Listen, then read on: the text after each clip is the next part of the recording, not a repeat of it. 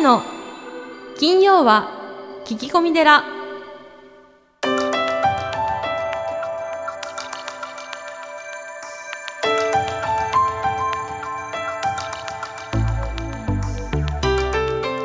ようこそ架空のテラスタジオよりお送りする長谷の金曜は聞き込み寺。ナビゲーターの南雲もぐなです。群馬県太田市は随願寺住職であられる長谷さん。今日もよろしくお願いいたします。はい、よろしくお願いします。ポッドキャストネームマルコフさんです。え先日父が経営していたお店が倒産しました。え相当な借金もあるようで父は人一倍責任感があり真面目なので精神状態を心配しています。えそこで質問です。このような状態の時どのように考えたら気持ちが楽になるでしょうか？え何か仏教的なお言葉をいただけると嬉しいですえー父に教えてあげたいと思います。ということでいただいておりますが、ね大変な時ですね。そうですね。うーん。どんな言葉を？あのーまあ仏教的には、まあ、はい一番最初にこう、頭に浮かんだのは、えやはりその諸行無常なんですよね。はいはい。もうあのすべてのものは常なることはないので、はい。あのーやっぱりお釈迦様の教えに、まあ一切は無常ではい。苦で、えー無我であるというこう三つの真理があるんですけども、はい。えーまあ、こういうこともありますよねっていうことですよね。諸行無常。はい、はい。でも、あのー逆に諸行無常ってそのままとどまることはないので、あのーいくらでもこう改善というか回復というかそういったこともあるんですね。うんであのよくこう構成って書くじゃないですかはい構成ですね。はい構これあの成するって言いますよね。はい、あの仏教の言葉でですね、実はその教章って読むんですよ。あへえそうなんですね。はい、でこれはあの生き返ること新しく生まれ変わることという意味で、あのーこう倒産した会社がですねはいこう会社構成法とか、うんえーあ厚生保護とか厚言います生施設、ねあの厚生医療なんてねあの言葉ありますけども、はい。これ生まれ変わるっていうことなんですよね。はあそういうことなんですね。はい。あのーまあ、仏教のおお経の中にも、えーブッダの時代にこのアングリマーラという仏弟子がいらっしゃって、はい。あのたくさんの方をこう殺傷したというか、うん。えーそういう罪を犯した方なんですが、残忍な。はい。まあ、託圧をしたりですね、えー修行することによって、えー生まれ変わっていくんですね。ですから、あのそれで終わりではなくて、まあ、仏教にはその懺悔という、えーまあ、懺悔と書いて懺悔と読むんですけどもその罪をお認めて、そしてあの心を入れ替えて修行していくことによって生まれ変わるっていうことはあのいくらでもできると思うんですね。はい。はい、ですからそのそういったうーん失敗をですねはい。こう糧にして、うんあの仏教のあのよく社会で習うこう、えー万字のマークですね、はい。あれはこう太陽太陽をこう模したというふうにも言われてますし、あ、万字ってそういう意味があるんはい、ですか？またあのひっくり返していくというこう逆転していくという意味もあるそうなのでぜひあの、それを機にね、うん、あの次にはあ。もっといいものをあい。い会社をこう、はい、作っていただければい。大体あの、うん、会社運営って大体3回ぐらい潰すって言いますよねよくね。なるほど。うんまあだけどそういうね諸行無常じゃないけど、であとね諸行無常とその強商うんっていう言葉はそういうことですね。もう本当に生き返る新しくかまあピンチはチャンスって言いますし、僕ねあの、はいい、。きなり全部うまくいかない方がいいと思うんですよね。ああだけどそうかもしれないですね。うん、あのたくさんの人にねあのお会いしてきてやっぱり思うのはちょっと失敗したりちょっと不幸な人の方が、なんかあの幸せ感とか、うん。うんその充実感って、感じられる。うんうんうん、あの深いなって思っていて何でもうまくいってる方って、まあ、あんまりいらっしゃらないけど、あの人の痛みが分からなかったりはい。苦しみが分からなかったり、うん。その喜びの深さがこう感じられなかったりするので、うん。僕ね会社1回潰すぐらいでちょうどいいんじゃないかなって。まああのあの本当に困っちゃうとまずいけどね、まあそうですね。はい。あのはい。僕はいいんじゃないかなってあ逆に思いますそれをこうなんていうんですかね、はい。そのそこからうん。こう次に向けてこう歩んでいる時がうん僕は一番幸せなんじゃないかなって思いますよね。なるほどはい、わかりましたうんじゃあとりあえずマルコフさん、えーまあ、お父様にその諸行無常とその強症というねこれ今日2つのポイントを長谷さん教えていただけましたので、はいはい、まあ、一緒にこのポッドキャストを聞いてみてはいかがでしょうか。そうですね。はい、ありがとうございました。さあ、そして今月のゲストをご紹介したいと思います。株式会社セミナーエリート代表の坂田幸太郎さんです。長谷さん、そろそろスタンバイの方よろしくお願いいたします。はい、よろしくお願いします。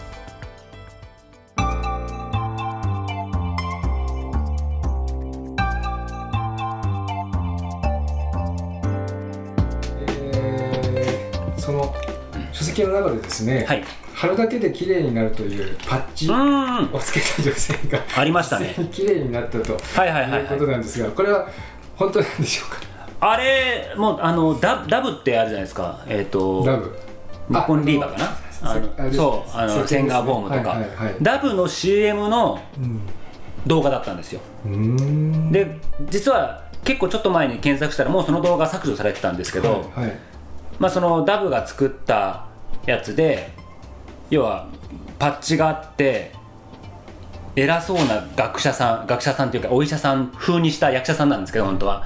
お医者さん明らかにお医者さんだなっていう人がもうこれは新たにこの最新の研究でダブなどが開発して、えー作ったやつで貼るだけで綺麗になるんですみたいな肌もツヤツヤになるしどんどん綺麗になっていくようなものなんですみたいな。なんか1週間か2週間2週間かなお試しくださいみたいな感じで渡されるわけですね。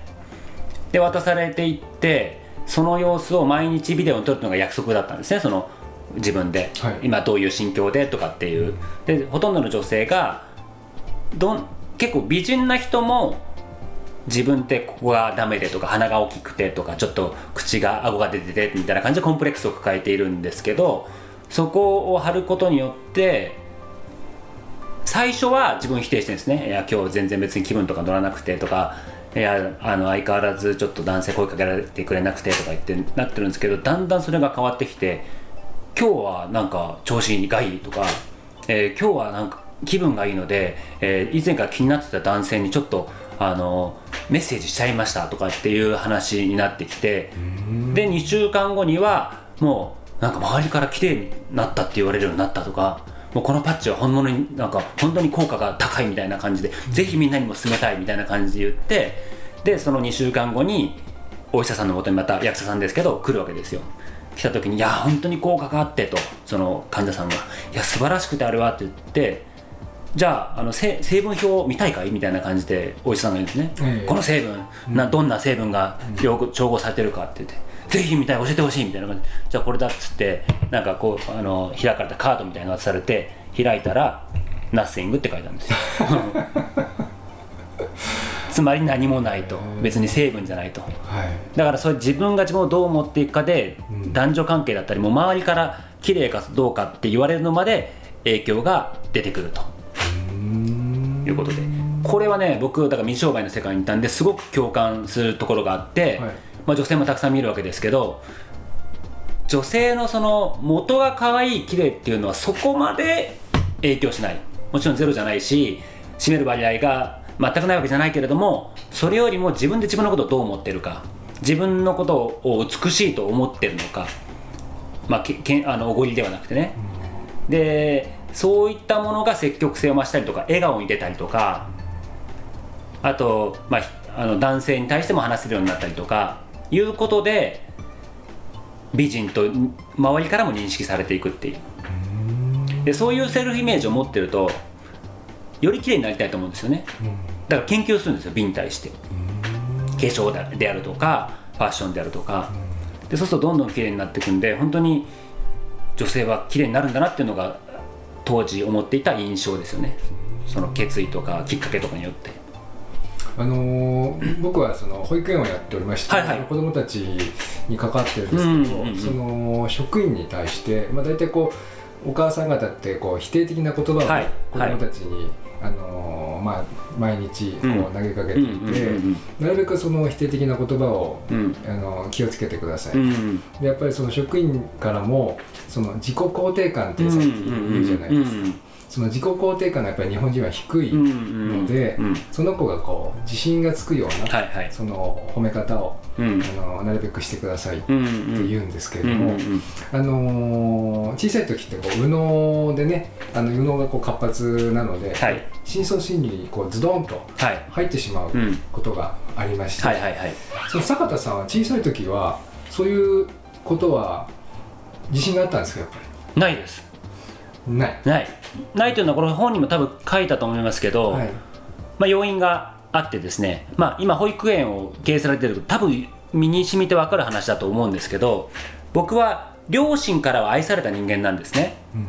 母親もすごいよくしてくれたし父親もいろいろ旅行連れてってくれたりとかしてすごいよくしてくれたと。言ってそれは幸せな状態だったんですけどじゃあその子供の頃の私が本当に心から幸せだって当時言い切れたかというとそんなことはないんですよ。なぜかというと私のことを愛してくれた両親が仲が悪かったんですよ。あこの2人が。あはい。ものすごく喧嘩を繰り返していて、父親はその JAXA で勤めていて実は実績すごいんですね仕事に対して、うんまあ、最終的にはあの天皇陛下が勲章をいただいたっていうような人なんですけど仕事は猛烈だと。だからこそ帰ってくるのが12時前後。うん。まあ当時って結構当たり前だったりするじゃないですか、まあ、ご経験もあったかもしれないですとにかく働いた人が偉いみたいな時代でしたよね、今と違って。で12時前後帰ってきて母親は子供3人の世話をしながら共働きしてるんですよ。うん。でいっつも母親はそれに対して不満だったんですね、あなたは何もやらないと、ね、いつも12時前後に帰ってきてみたいな。で大体お付き合いとかもあるから酔っ払って帰ってきたりもするわけですね。でいつも僕は小学校の頃まあ9時頃例えば布団に入ったとすると大体12時頃夜の12時頃には起こされるんですよ。なぜ？なぜ起こされるかというとまさにこういった壁一つ襖一つ、うー向こうのリビングで父と母の喧嘩が始まるんですよ。はあ何こんな時間帰ってきてみたいな、え今こう今日こういう状態かってこれどうすんのみたいな。うるさい今仕事だなしょうしょうがないだろみたいな感じで、喧嘩が行われると。ああで僕は起こされるんですけどそっちに出てもいけない、うん。だから今でもなんかドシーンとかバタンとかっていう音がどっかで聞こえるとちょっとヒッてするんですねなんか。その当時のことを思い出してよくドタンバタンしてましたから。でそういう状態で育ったので私はもう子供の頃からそういう時って子供って自分を責める傾向にあるんですよ。そうですね。つまり自分がいい子じゃないかうら、んうん。両親が仲悪いんじゃないかっていうふうにうんうん思ってしまうと。だから僕ちょっといい子にしますからあのお父さんお母さんが仲良くなりますようにっていうずっと布団の中で祈っていたって毎日のようにとうん。いう人間で、そうすると自分はダメだダメだと、もっとやんなきゃダメだとかもっとこうしなきゃダメだとか家事手伝わなきゃとか成績良くしなきゃとかっていうのでどんどん自分を責めていって自信がない状態でしたと。でそれを変えたくてずっと悩んでいてでもう二十歳の頃に7つの習慣とか読んで、はいまあ、今から考えてちょっと怪しいですよね。二十歳のこの一番なんかこうみんなが遊んでるような時に7つの習慣で「いや第一の習慣がなんとかかんとかで」みたいな感じでもう誰も話し合わないみたいな状態の感じであでもそそういう、まあ、勉強大事だなとかああの過去で作られたものを両親とかのせいにしなくていいんだなっていうのを少しずつそこから学び始めたって感じですよね。内面については。なるほど。ありがとうございます、えーこれ書籍の中にも書かれているんですけども、はい。えー、と自信のない人がセルフイメージを高める方法うん。というのはうん。ございます。あります。か、はい、あの今長谷川さんが言っていただいた通りで、えっと、言葉と身と心ですね、はいはい。もうこれに尽きると。うん。で心は実はあんまり自分で操作できないところがあるっていうふうに考えてるんですね、はい。自分で勝手に前向きになろうとか、うん。自分で勝手にやる気を出そうとかっていうのは不可能に近い、だけど体と言葉というのは自分でいくらでも操作できるわけですよね、はい。別に体を胸を張ろうって言ってでいつでもできるわけですし力強いねよっしゃみたいな感じでしていこうっていうのはできる。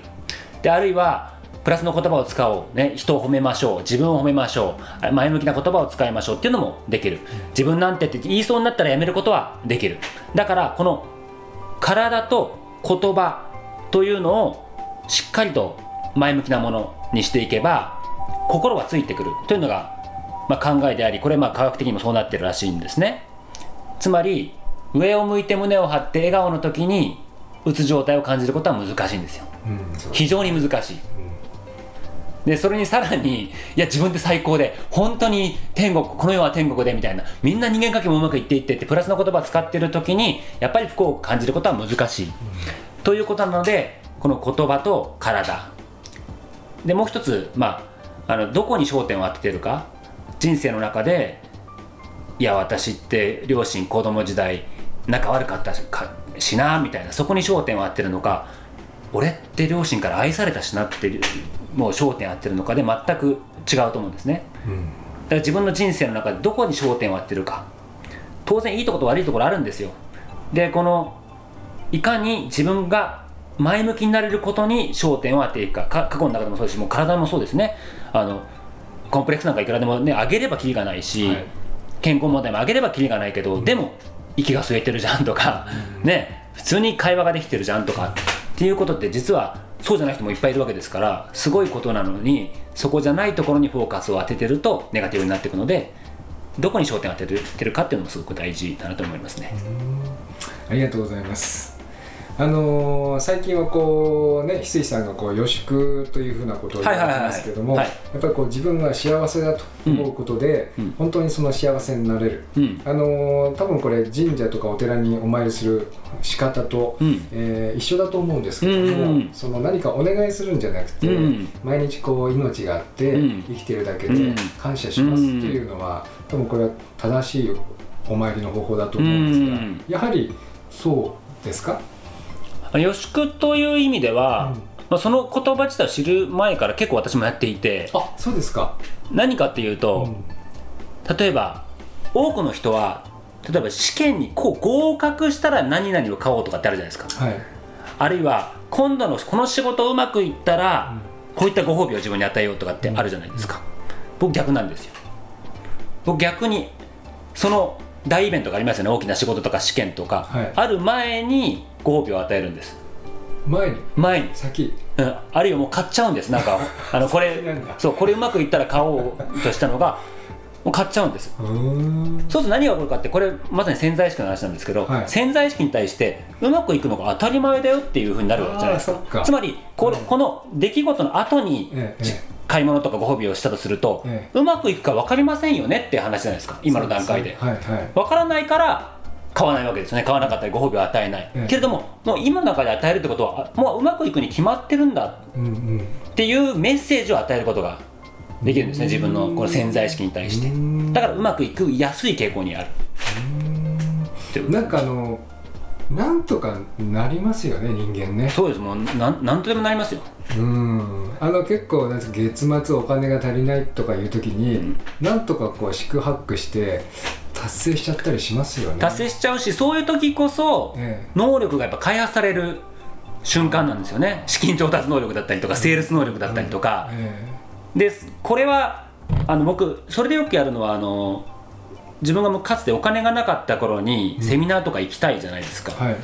行きたい時にまず申し込んでからお金作るってことをよくやってたんですよ。え ないじゃんないなないけど、え。今ないんだけど申し込むととりあえず。え どうどうするんですか？なんとかなるんですか？そう申し込んでその後は例えば交渉ですよ、ええ。主催者に。ちょっと今5万だけれど5万入れると。あであとはちょっと来月まで待ってくれとか。なるほどね。であるいはまあ大あの分割可能な場合ねその口座と違う口座もありますから分割可能な場合はじゃあこうこういう支払いプランでお願いしたいとか。うん。あのとにかく今なくても申し込む。ななぜかというとそれも、まあ、トレーニングというか自分にはその価値があるっていうメッセージなんですよね。そのおセミナーとか講座を受ける価値があるし自分がその講座を受けて活かせるというメッセージでもあるんですね。だから2012年かな20万しか現金持ってない時にしかもまだ借金があった時に居酒屋の時代の借金があ、はい残ってた時に、はい。50万の口座を申し込むんですよね。でそれ分割聞きませんと。うんだけど20万まず申し込んでなんとかあとなんとかしますと。で相手もですね20万入れてくれる分に関しては何の別にロスがないじゃないですか、はいはい。だって別に商品提供もうちょっと後だし、まああのその原価が知れてる商売なので、別に払えなくなったらまあしょうがないですねで終わるものなのであの、まあ、いいですよって言ってくれて、えーまあ、じゃあ1ヶ月待ちましょうってなって一生懸命やって何が起こったかというと30万円売り上げが立ったんですよ。はでそういう能力が開発されるあ、うん。瞬間。なので、まあ、困るということは実はあるステージにおいては素敵なことだなというふうに思うんですよね。こう困難は自分を成長させるそうですね。だから糧だとまあわわざわざそこに追い込むというかやってみるというか。ありがとうございます。えー、とお話を聞いたかもしれませんけども、そのニートからうんうんうん。抜け出せた方法というのはいはいはいはい。はどのような方法でしょ今いい質問ですね、この話の流れの続きです、うはい。何かというとすごく単純な話で、ニートがやってってできてた理由っていうのは何かというと借金が当時ちょっと忘れましたが700万ぐらいあったんです。でも貯金がなんか保証金とか返ってきたりして2300万あったんですよね。はい。でだんだん減っていくとその借金返済で。減っていくんですけどまあまだ2300万あるっていう感じで続けられてたニートが続けられた部分はあったんですよ、でニートってねあの ご経験ないかもしれないですけどやるとね意外とね楽でいいんですよ。楽で快適なんですよ。で働きたくないと。はい。さらにまあだんだんその働く能力も弱まってくるからさらに表に出たかねみたいな話になってきて、続けていきたいんですけど、さすえっとだから翌月にはもうその借金返済すらできなくなるっていう状態に追い込まれたわけですねどんどん減っていって。でさすがにこれはもう働かなきゃいけないっていう。じゃそうじゃないとその数百万っていうのは連帯保証人の父親のところまで全部行ってしまうと、いうことがあったのでそれはさすがに無理だなということで、えー働きに行ったと。あつまり僕がもっと貯金があったらもっとニート長くやってたかもしれないですね。35ぐらいまでやりやすいかもしれないですね。あの経済的に問題なければ。それもピンチがいい風に採用してくれたっていうことですよねまああのうちのお寺にもたくさんのこう人生相談がうんうん。来られてうんですね、うんまあ、ニートの親御さんからもあって、うん。そのお小遣いを差し上げちゃったりあー。35とか40、はいはいはいはい。やはりあの、まあ、いろんなこう精神的な問題もね、うんあのいろいろおありになると思うんですけど、やはりそのある程度こう追い込むっていうのはん。脱出の方法なんですかね。うん。でもこれもね、まあ、僕は難しいと思っていてうん。例えば、まあ、僕はありがたいことにニートをさせていただいた部分もあるんですね。父親のもと母親のもとで両親の実家で。でこれでニート始めて23か月でお前出ていけよって言われたらどうなってるか分かんないですねちょっとね。あ荒れた、は荒れたのか、い。まあ分かんないですけど自分で命を絶ってた可能性もゼロじゃないかなと思うんですね、うん。結構まあ特に最初の23か月数ヶ月は追い込まれてましたから、あのまあ、実はその時期に離婚もしてるんですね。うん。だとにかくボロボロでどん底だったという自分の中のイメージだったのでもうこれはあの時期に追い出されてたらどうなったか分かんないなっていうのがあるんで常に厳しくしたらいいかっていうとそうでもないかなというふうに思いますね、うん。まあじゃあそのそのこう状態によるそうですね。それはあケースバイケースだかなというふうに思いますね。ありがとうございます。あのーやはりその素晴らしい人、あと素晴らしい音楽、うん。絵画、芸術、学問、えーそういったものを接すると、うん。人間は変わりますでしょうか？変わると思いますね、あの僕の中で信じてるのはそういったものにエネルギーが宿っているみたいな感じがあるんですね。八百万の神というか、そういったものが全てに宿っていてで、えーそういった一流の芸術品だとかあるいは歴史的建造物。これ日本でいうとお寺なんか特にそうですよね、はいお寺や神社は絶対何かしらのエネルギーがあるからあそこに長きにわたって、えー立ち続けている。というふうに考えてるんですね。だそれを触れることによってその一流のエネルギーが、まあ、波動と言ったらいいんですかね。それが身につく。それは絵画もそうで絵画とか音楽ですね。音楽もやっぱり一流のものに触れるとその波動とか流れというのが身についてでそれがまあ成功させてくれてるかな。まあ自分もそこに近づける。その波動に近くなってくるというふうに考えてるので。僕は実はあんまり宗教は無宗教なんですはい。なんですがお寺にもしょっちゅう行くし、神社にもしょっちゅう行くし海外行ったらヨーロッパ行ったら教会に行くし、えー中東行ったらモスクに行くし、というそこの地域のその一番由緒あるとか最大だとかそういったところになるべく行くようにはしてますね。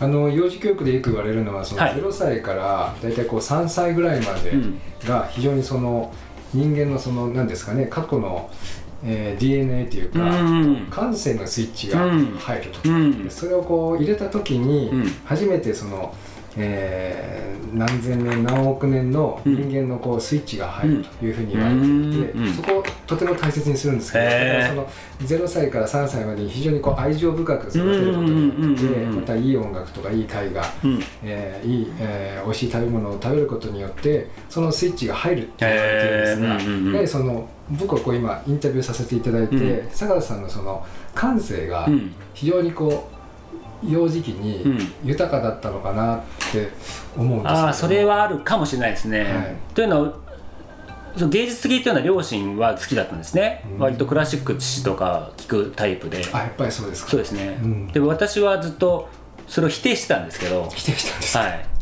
この10年ぐらいクラシック大好きですね、あ うん、とか、まあ、旅行がとにかく好きな家庭で実を言うと、ーうん。3歳の時にカリフォルニアに住んでたんですよ。おー。父の仕事の関係で、はいはい。父が、まあ、国費で留学という形でうんうん。住んでいて、その時の、まあ、原体験といまだに覚えてるんですよね。カリフォルニアだからサンデービーチとか。あもうなんとなくですけど、そはい。まあ、庭にリスがいたりとあかあいますね。あとヨセミテ公園がうん周りと近かったので行ったりとか、でえっと本当になんか毎週末旅行してたんですね。連れてってくれて、うん。でそれでもうカナダの国境をそれ車で越えた経験とかっていうのが結構残っていて、うん。ですだから僕にとってアメリカっていまだにすごいいいところなんですよ。うんプラスの感情というか。はい。だから今54カ国行ってますけどどこが一番って言われたらアメリカになってしまうんですね。でそれはおそらくそういったプラスの感アメリカに対するイメージが、まあ、刷り込まれてるというか。うん。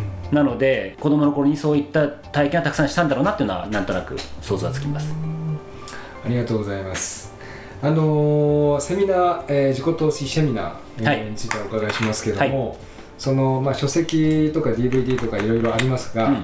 セミナーをその実際会場で受ける、その最大の理由というのは何でしょう？大きく言うと2つあります。はい。一つは仲間ですね。うん。仲間出会い。僕らの講座って東京でしかやってないですね。説明会全国でやってますけどあその講座自体は東京でしかやってない。その理由というのはやっぱ東京っていうのは全国から集まってくるというところがあって、まあ、今ではとお沖縄から北海道まではい。毎月えー来てくれると。でそうするとその人たちがそこで出会うわけですねリアルで、でそこでまた情報交換し合って例えば北海道の事例福島の事例あるいはあー沖縄の事例九州の事例いろいろやっぱり違うところもあるし似たところもあると。いう形で情報交換したりとかあ今度そしたら沖縄行くから一緒にセミナーやろうよとかっていう話になって、えーその人たちが全国で活躍するきっかけになる。で今全国って言いましたけどもうちの講座生実はタイのバンコクであるとか、はい。香港であるとかうん。スペインのマドリードにいたりするんですねで彼らとつながることによってこの間もあのその何人かがあの香港行ったりしてね あのそういう交流ができて、えーなると。そういうリアルの人間関係ができるっていうのがこの講座セミナーリアルであるセミナーの大きな意味だと思いますね。でもう一つはこれもスピリチュアルな話になりますがさっき言ったエネルギー波動の話なんですよ。それはもう距離に反比例するっていうふうに思っていて距離に近ければ近いほどその人のエネルギーだったりその場のエネルギーだったりを受けることができる。はい。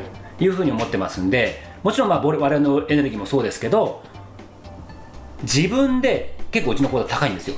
高い講座に対して北海道沖縄スペインマドリードから通う人たちのっていうのはやっぱりどう考えても現場で活躍してたりとかどう考えてもやる気が溢れてる人が集まってるんですよでやってみて分かるし私自身もそうなんですがそういう人たちって自分の現場では話し合う人あんまりいないんですよ。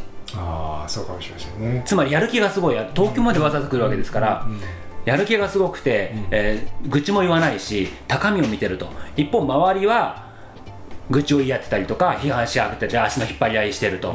いう環境にやっぱいざるを得ない。とあどんどんそのエネルギーが下がっていくんですね。普通に暮らしていたら。だからそういう月1回彼らと共にあの会うことによってあやっぱこれでいいんだとかあやっぱこういう人生を言っていこうとか、ね、そんなことできないじゃなくてあこういった可能性もあるよねっていう状態で常にいようっていうふうに改めてできるのでだからあの我々の講座は今18期スタートしてますけど6回目受講とかいるんですよ。あの半年講座ですよ。はい。半年講座で6回目受講ってことは3年以上ずっと通毎月通ってるってことなんですよ。ああいう方がいらっしゃって5回目の人も何人もいますし、ええというのはもちろんコンテンツノウハウもそうなんだけど、やっぱそのエネルギーですよね、その少なくとも月に1回ぐらい前向きでポジティブでこう行動的なエネルギーに触れたいというのに来ていただいているのでそれがすごく大事なことだなと思って私もリアルに読セミナー出ますし彼らはそういうつもりで来てるっていうんじゃないかなと思いますね。僕もあの理事長とかまあこうなるまあ、トップ、うんまあ、一応トップをさせていただいてるんですけど、やっぱりそのトップの方が、えーまあ、100度ではなくてうん。200度とか300度の、うん。でないと、従業員はそれより温度が低いですから、あのー引っ張っていけないですそうですね。でやっぱりこう一人でやってると孤独にもなるし、ね。辛いこともあったりするので、やっぱりそういう中央に集まって、うん。こう自分の思いというか夢をうん。応援してくれる仲間がうんうんうん。常にこう定期的にいるっていうのはうん。非常に大きいでしょうそうですね。組織を考えた時うに、ん。自分より高いエネルギーの人は絶対集まらないと思った方がいいと思うんですね、自分より行動的だったり前向きだったり自分より、えーなんとかあ世の中こうしていきましょうみたいな人って集まらないなっていうふうに思った方がよくてだからこそ自分の組織だけにいると絶対に下がっていくわけですね、はい。つまり引きずられる、うんうん。さっき温度の話で言うと自分は200度だと、相手は100度だとそのままいるとお互い150度になるっていうふうになってるんですね、だから自分は常に高い温度どっかからあの感じていかなきゃいけない、それがまああのお寺参りかもしれないし、えー一流の芸術に触れるかかもしれないし一流の人に触れたりとか自分より高い温度の人たちっていっぱいいますからはい。そこのこの間の、ね、関係もすごかったじゃないですか。そうですね。ね。うん。やっぱ出版パーティー、ね、何十億何百億の人たちがいると、で僕にとってはあそこ結構場違いなんですね。あんな素晴らしい方々がいっぱいいて、ね、100万部200万部っていう人たちがいていいのかっていうところにこそいるとまた言ったら温度をいただいて自分の組織に影響を及ぼすことができるというふうに思っていますね。ありがとうございます、はい。えーその他でこうセミナーを成功させる、えー秘密というのはございますでしょうか？セミナーを成功させる秘訣秘密。秘密。はい。たくさんあると思いますけれども、はい。まあ、大きく分けると集客とセールスだと思うんですよね、どうやって集客するかどうやって来ていただいた方に満足していただいてさらに次のステップに進んでいただくか、まあ、永続的にお付き合いいただくかっていうこの集客とセールス。これ全てのビジネスで一緒だと思うんですけどこの2つをどう握るかっていうことですね、でその意味で私がお勧めしているのが、まあ、ジョイントベンチャーというやり方でつまり組むということですね。自分の持っていない強みを持っている人と組む。っああなるほていうどことですね。はい。でこれやってる人す驚くこと少なくて、うん。皆さんは自分で話し自分でコンテンツを作り自分でセールスもして自分で集客もするっていうのがほとんどなんですよ、うん。これは相当労働量が増えるし結果も出ないという出ないですか？出にくい。ああの不可能じゃないです、うん。不可能じゃないですけど相当働かないと無理です。あスーパーマンしかできないそうですね、はい。ブログも書きますメルマガ書きます、YouTube も出演します、でさらにはあーセールスもしますコンテンツも考えますパワーポイントも作ります。自分も本も読まなきゃいけません。ということであると死ぬほど努力で結果はそんなに出ないというのが現実です。ところが私がやってるそのお勧めしている方法私はもともとは本当に怠け者というところが発想して出て出てきた。あるいはあの他の人の観察して出てきたっていうことなんですけど僕は集客苦手なんです。だったら得意な人に任せればいいじゃないかっていうことなんです。でたまたまそれが後の嫁になった笹田美であったということなんです。彼女は集客の専門家なんです、はい。で我々さらにセミナーの時は大体主催者を立てますね。他の主催者、主催者を立てるので特に例えばこの間も沖縄でやりました札幌でやりますっていう時に僕の影響力なんかたかが知れてるわけですよ。東京でやったらまだお客さんいるから来るかもしれないけれども札幌なんて誰もいないと知り合いが、うん。そういう時には現地の主催者を立てて、えーこの人だったら集められるだろうっていう人と共に一緒にやっていって、えーかかの彼ら彼女たちに集めていただいて僕は話しに行くだけと。いうような状況をいかに作れるかということを常に考えてます。ざいますズズズ随願寺随願寺にまつわる最新情報をずずずっとクローズアップしてまいります。行事のご案内講演会コンサート情報エトセトラさあ今週は何でしょうか？はい、えー10月26日土曜日午前10時より森田こども園2階ホールにて、えー横峰、えー吉文先生による講演会「子どもの才能を開花させるには」というう講演会を行います。はい、まあ、横峰先生もこの番組にご登場いただきましたが、はい、また今回もいいですね。子どもの才能を開花させるにはというですね、えー横峰式もですね進化してますんで毎年毎年、うん。はい、さらに新しいですね、えー才能開花の仕組みをお話しいただきます。はい、えー詳しくはどちらをチェックすればよろしいでしょうか？はい、えー森田こども園のホームページ www 森田保育園 .com に載ってますので、えーそちらで、えー申し込んでください。以上ズズズ随願寺でした。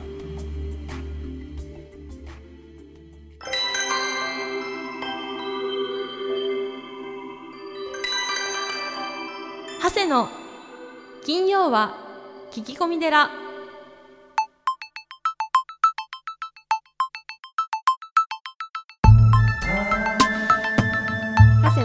谷の金曜は聞き込み寺いかがでしたか？この番組ではリスナーの皆様からお悩み相談メールを募集しています。メッセージは随願寺のホームページからお悩み相談メニューをクリックしてください。お便りを採用された方には長谷の著書お坊さんが教える悟り入門をもれなくプレゼント。また講演会法話会のご依頼もこちらから。Www. 随願寺 .com www. 随願寺 .com これまでの講演会ライブの模様もホームページから有料でダウンロードできますのでぜひチェックしてみてくださいねそれではまた次回も未知なるテラスタジオでお会いしましょう合唱